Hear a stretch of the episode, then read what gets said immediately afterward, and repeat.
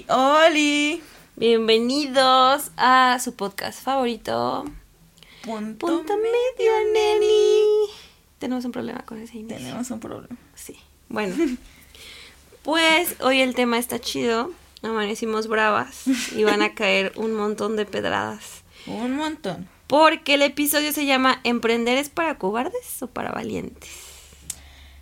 Que tiene un poco de los dos. Ajá. Eh, y es para locos, la neta. Pero bueno. Como bien sabemos, pues emprender no es fácil. Las personas piensan que comprando cositas y, em- y vendiéndolas más caras, No voy a decir Pues- nombres. pues ya estás este, emprendiendo. Y pues sí, pero no. Emprender sabemos que es más que eso. Es tener ganas, ponerle empeño, usar pues todo el tiempo un celular en la mano. Ay, am, no sé, usar tus... Usarte a ti mismo 24/7 porque eres tu propio jefe y tienes que... Es como ser mamá. Ajá. Exacto, es como ver crecer a un bebé hasta que Darle de comer. florezca Ajá. Y mantenerlo a flote porque si Hasta no... que te pueda mantener. Güey. sí, mantenerlo hasta que te pueda mantener. ya somos mamás. Ay, en eso estamos. Bueno, y en mi caso yo no tenía capital para empezar eh, mi negocio. Entonces fui comprando, como ya le dijimos en el episodio pasado, este, pues yo hago bordados, ¿no? Entonces como que de poquito en poquito fui comprando el material y me costó un buen eh, poder tener algo porque, o sea, real no tenía ni un peso para esto, ¿no? Y pues aunque nos vemos reseñoras, Como si. Ajá, pero, o sea, yo sé que, que es como, sí, como que todo el tiempo estamos diciendo esto, ¿no? Pero pues en el querer está el poder. Entonces, si tienes ganas de algo, en teoría puedes lograrlo, pero para eso necesitas las bases. Por ejemplo, Dani entiende mejor eso de Hacienda y el SAT. Yo no tengo idea, yo, yo tengo un contador y se acabó. Y SAT se acabó, güey. Todos tenemos un contador porque realmente cuando emprendes lo primero que necesitas es eso. Un contador. Sí, claro. No nada más para declarar, sino también para llevar pues la contabilidad de tu negocio porque así se te puede ir el dinero de las manos y tú no sabes ni a dónde fue. Como una fuga de dinero. Pero sí, la experiencia con el SAT para mí no ha sido muy agradable. No, Para todos es muy agradable. Porque, bueno, sí, para. sí, yo creo que para nadie. Pero, pues, el trato para mí directo con ellos es que, pues, cuando yo empecé, todo estaba muy tranquilo. Yo tenía, pues, a un- el apoyo de una contadora para realizar todo ese, ese tipo de trámites. Pero, como sabemos, las leyes cambian. Entonces, al momento del cambio, fue peor. En, pues, sí, así es el SAT.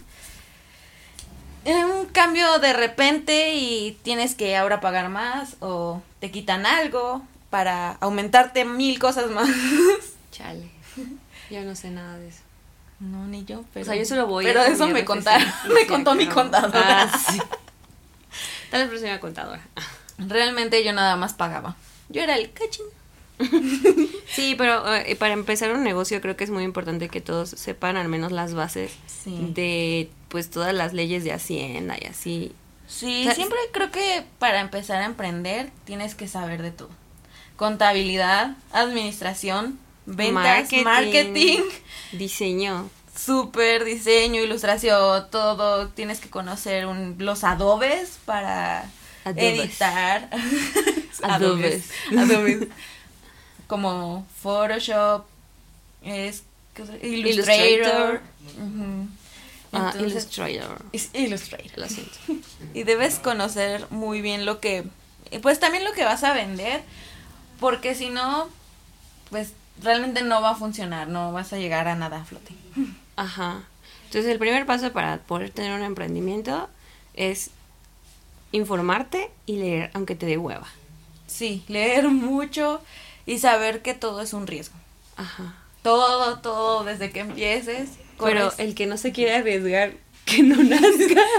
sí, el que no quiera que no nazca. La vida es un riesgo, carnal. Sí, porque aparte de que conoces a personas buenas, personas malas, así te, se te puede ir, pues tu dinerito que vas ganando, honestamente. Aquí viene honrado. Aquí bien humilde. Sí. Pero, pues sí, puedes perder más de lo que tú quisieras ganar. Sí, también hay que tener cuidado como con los contadores, ¿no? Porque hay Sí. contadores que te cobran como millones de pesos y lo que tu declaración son Investiga primero a tu contador. cinco pesos. sí. Sí, luego pueden malversar tus declaraciones. Y huir a las Islas Canarias con todo tu dinero. Ay, que me lleve.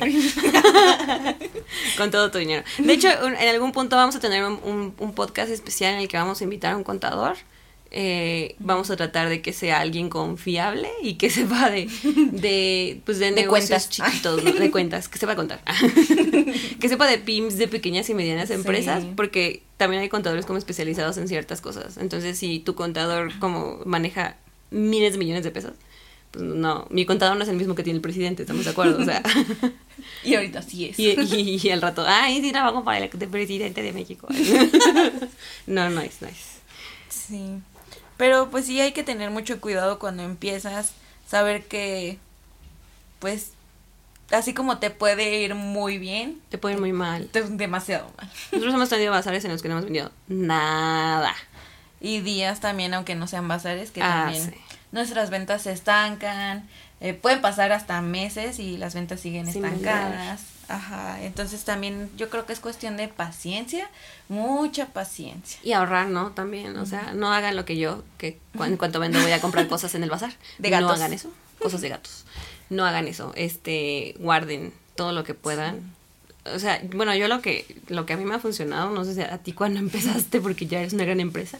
Este, Ah, uh, era de multinacional. Que, ah, multinacional. Era de que, este, como el dinero que ganaba en bazares o así, Mm. lo ponía en un lugar. Y de aquí voy a comprar material y es tanto. Y voy a guardar este dinero para el siguiente bazar. Y ya iba como sustentando los demás gastos, ¿no? Y, y pagando mis lugares en bazares.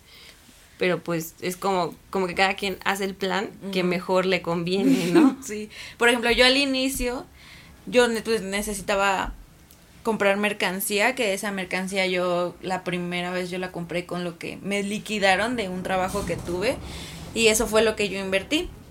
Pero ya después, cuando empiezas a recuperar el dinero y todo, pues real, tú sientes que tienes dinero y Pero ya no quieres es usar tuyo. todo. Ajá, exacto, pero nada de ese dinero es horma tuyo. es desesperante. Entonces, pues yo ya llevo dos años con la, con la tienda Loli, pero aún así ha sido muy complicado el estar ahí solventando gastos, gastos directos míos, gastos de la tienda, porque igual no sé si ustedes quieran tener como una tienda física o solamente es pedo, bazares, ¿no? ajá, entregas en, en metro, es demasiado complicado estar como, ¿cómo se podría decir? Como ordenando, ajá, organizando sus agendas para de aquí a acá yo voy a entregar en, en metro, o de acá a acá yo voy a hacer envíos, o estos días yo voy a tener un local.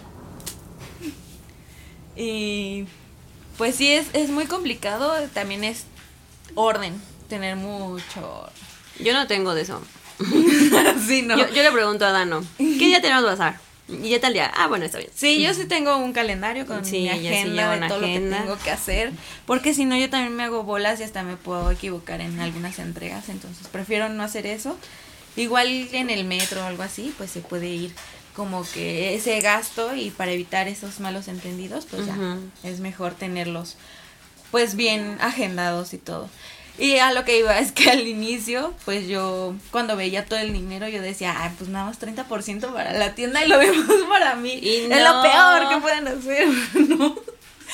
Se iba todo. Como aunque no quieras, ¿no? Como que la tienda se, se jala todo y ya no te da nada chance de gastar nada para ti. Entonces llega un punto en el que ya todo el dinero es para la tienda, la tienda, la tienda, la tienda, la tienda y dices, ay, pero yo también quiero comer. sí, justo. Y de hecho, empezando en la tienda, yo me quería comer todos los dulces y todo, pero pues no, es algo que, ah, ya sé, sí sería no yo. se podía hacer. La neta sí sería yo. yo. Yo quebraría si vendiera comida o dulces o así. Sí, no. Entonces nunca hagan lo de 30, 60, 60 para ustedes. No. Siempre dividan bien su dinero y que sepan planear todo porque sí se les puede salir mucho. Sí, y sepan que al principio todo es para la tienda. Todo. Sí, mínimo un año todo es para la tienda y ya pasando ese año, pues ustedes ya van a tener más experiencia para ir acomodando sus gastos, sus ingresos y todo. Ay, son como contadora. Ah, es una contadora de closet. Contadora, administradora, mercadóloga. ¿Y, ¿Y, cómo se llama la que lleva la agenda de todo? Ah, sí. Es secretaria personal. Ah, soy secretaria sí. personal, lo que quieran, llámenme. Ah, es 55. Aquí, aquí, tenemos, aquí dejamos su número sí. y todas sus redes para que puedan llamar a Dano y la contraten como secretaria sí. general. Sí, exacto. Sí. O, ojo ahí, López Obrador. Entonces, pues sí, chicos, hasta aquí tenemos otro episodio. Eh, espero les guste, les sirva que estén al pendiente para que la próxima vez que, que toquemos este tema y hablemos muy, muy, muy por A fondo, dentro, ¿no? a fondo del SAT y les vamos a explicar muchas cosas que nosotras tampoco sabíamos y les vamos a ahorrar muchos problemas. Sí, demasiado. Y se está cayendo el cielo, por si escuchan bonita ambientación. Sí. Gracias por elegir punto medio. Adiós. Bye. Gracias por acompañarnos en este capítulo. Síguenos en Instagram como punto medio neni MX.